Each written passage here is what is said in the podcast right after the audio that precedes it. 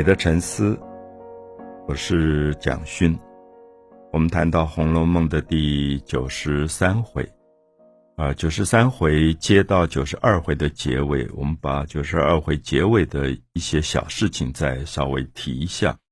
就是当时有人拿了四样的宝物来给贾政，要卖给他，啊，包括比如说一个。很精致的玉石镶嵌的屏风，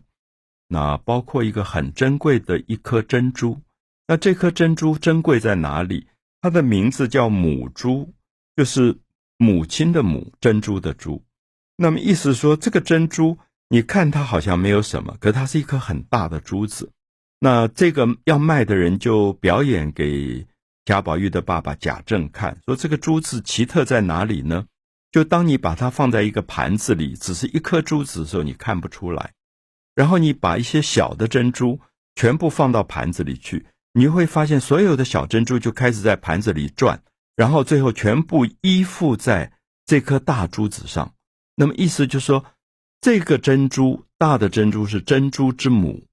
它身上有一种吸引力，它有一种磁性，所有的小珍珠都要依附在它身上。甚至于有时候把这个大珍珠从盘子里拿起来，小珍珠就会粘在这个大珍珠身上，就有点像磁铁的功能。那我想后四十回的补写者，当然我们一再讲说他没有前八十回写的这么好，可他这里有一点点在暗示，就是贾家荣国府、宁国府之所以荣华富贵了好多代，是因为有贾母。因为贾母像这一颗母珠一样，就是像这一颗巨大的珍珠，她是一个有稳定力量的人。那其实前八十回的原作者的形容是树倒猢狲散，所以贾母被形容成一棵大树。这个大树长得很好的时候，上面有很多猢狲猴子都寄生在上面。可是如果这一棵大树倒了，所以猴子也就没有依附的东西。那后四十回的补写者就用了一个珍珠这个例子来形容贾母啊，其实是很类似的。可是我们也看到，一到九十三回的时候，这个贾府将要败亡、富贵将要走到尽头的情况，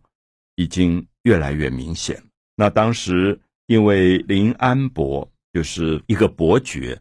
他们大概家里有庆祝的事情，所以就会演戏，然后就请了贾政啊、贾赦啊、宝玉啊，他们去看戏。然后这里就突然出现了一个人物，也许很多读者都忘掉了，就是曾经在三十几回跟宝玉有过很亲密交往的一个唱戏的一个男孩子，叫蒋玉菡。那他的艺名叫奇观，那我这样讲，也许有些读者就想起来了。就在三十几回的时候，当时薛蟠呐，还有几个年轻人，他们就跑去到酒楼上喝酒。那要喝酒的时候，就有一些陪客，像云香院的妓女啊，这些人，那里其中有一个唱戏的，就是蒋玉菡。蒋玉菡长得很漂亮，大概十几岁，可他在舞台上唱是唱。女性角色的，就有点像梅兰芳，就我们叫做反串，就他是一个男性，可他上舞台的时候是唱女性角色，所以当然一方面要长得漂亮，一方面动作什么都非常妩媚风流，所以宝玉就很迷恋她。那迷恋她，后来他们就曾经私下交换了一些东西，就宝玉看到她，觉得她这么漂亮，唱戏又唱的这么好，所以就把扇子。下面有一个玉坠，啊，就装饰品一块玉。那当然，宝玉身上带的东西都是非常珍贵的，就把这个玉坠玉佩解下来，就送给蒋玉菡。那蒋玉菡就说：“哎呀，我没有，我不知道今天会碰到你，没有东西可以回赠，所以就说刚好北晋王王爷送了我一条茜香国女王用的这个。”大红色的汗巾子，就是过去拿来系内衣内裤的一个丝绸的袋子，就把这个东西送给了宝玉。那我们当然知道，这里面是非常贴身的东西，所以有一种情感交换的意思。那同时也要宝玉说：“你把你的汗巾子给我，因为不然我的内衣跟内裤没有东西绑就不行。”宝玉就把他松花绿的一个绿色的汗巾子给了这个蒋玉菡。那这蒋玉菡的事情后来爆发，因为蒋玉菡在当时是被一个年纪很大的老王爷包养的一个男宠，啊，一个男宠，所以他跟宝玉好的事情传出去以后，这个老王爷就来要人，所以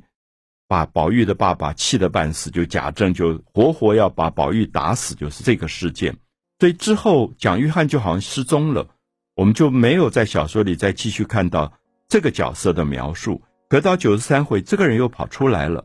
因为在看戏看戏，忽然来了一个唱戏的人，就说：“二爷，你来赏我们两个戏，就要贾宝玉点戏。”就贾宝玉一看，不是别人，就是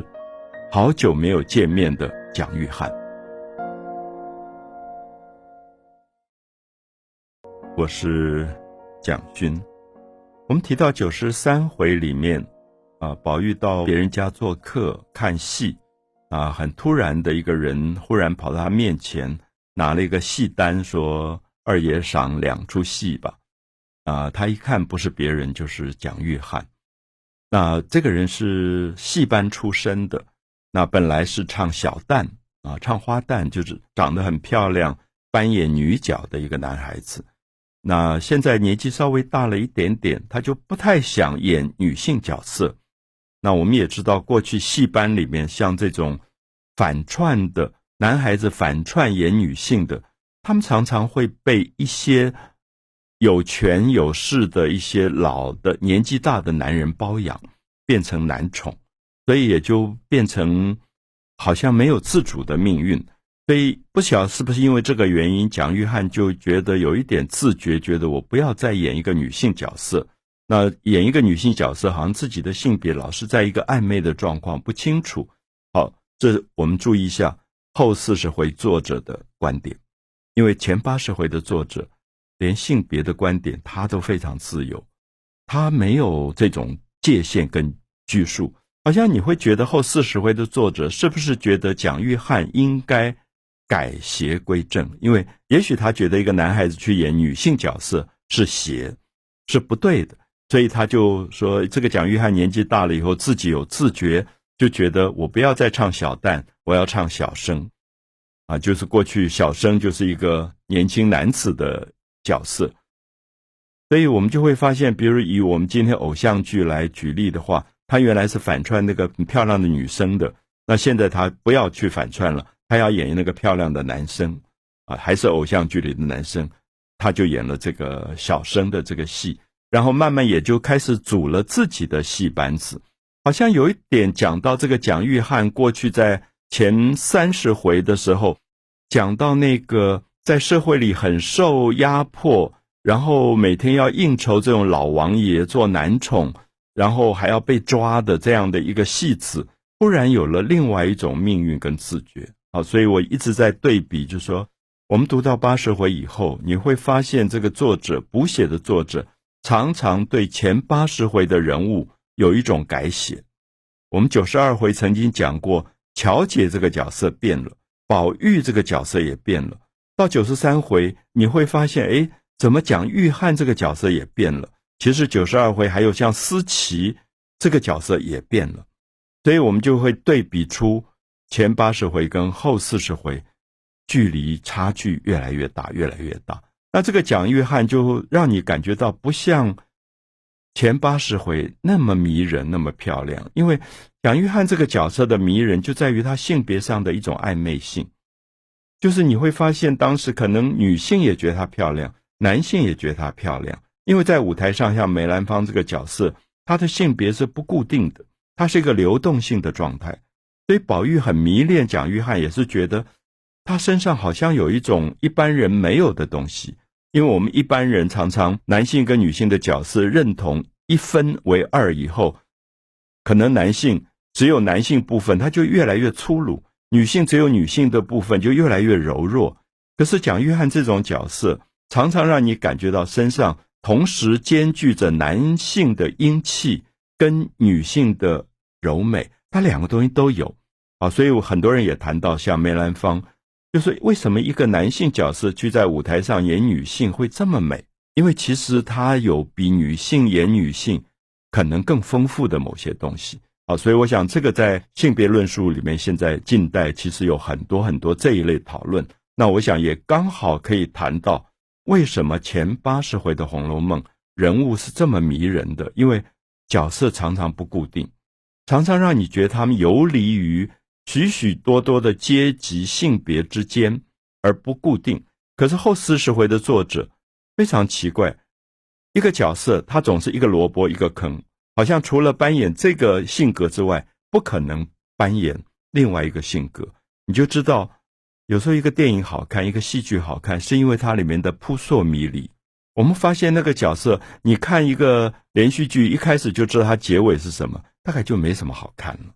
啊，就是那个推理的过程根本不复杂了，所以我想，这是我们看到九十三回特别注意一下，为什么蒋玉菡这个角色变得不美了。然后说，宝玉知道蒋玉菡很拿手的一个戏是战花魁，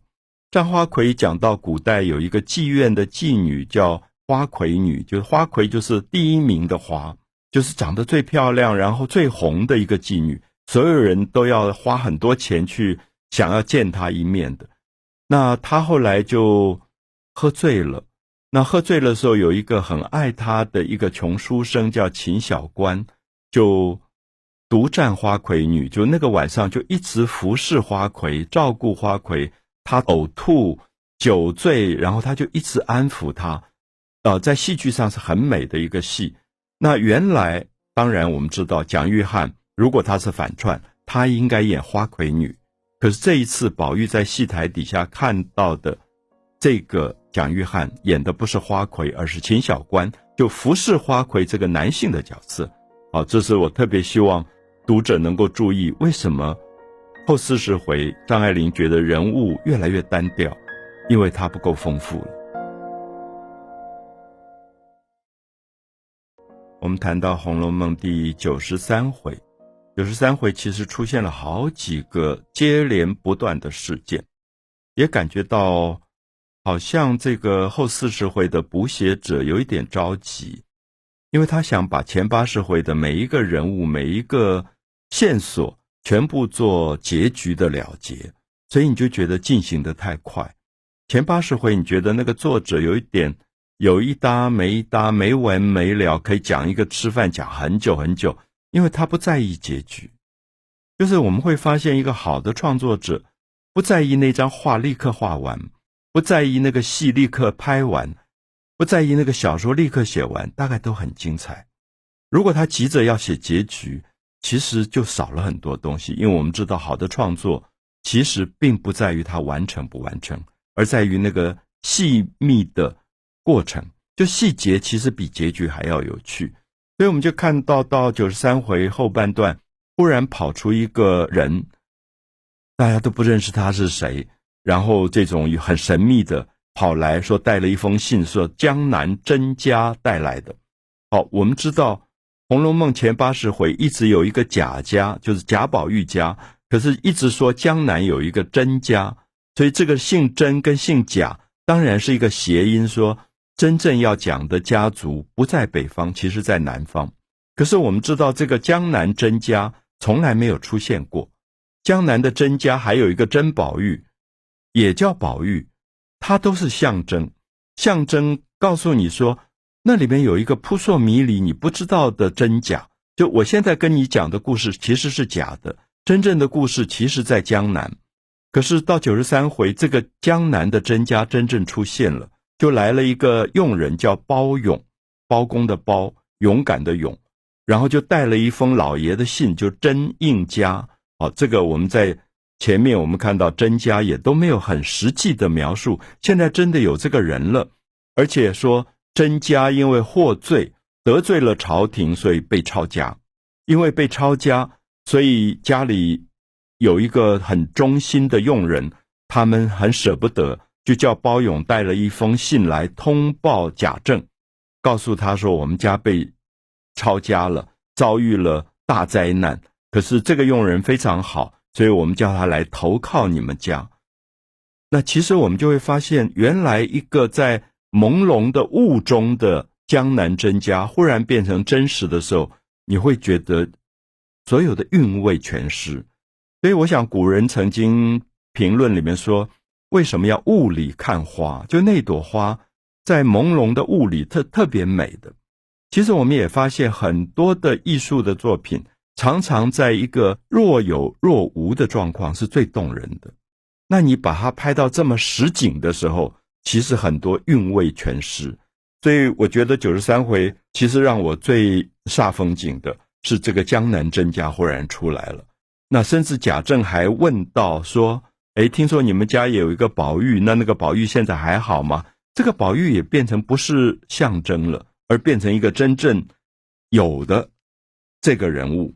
好，所以我想这些部分特别希望我们虽然把一百二十回要讲完，所以现在讲到九十三回，可是我们真的希望所有的爱《红楼梦》的朋友们知道前八十回精彩在哪里，然后也知道后四十回的补写为什么会破坏了很多原作的原有的感觉，就是那个若即若离不见了。那个若有若无也不见了，特别是九十三回这个江南真家，啊，这个真真的跑出来了，你忽然吓了一大跳，就觉得怎么不是象征了？那到了九十三回的后半段，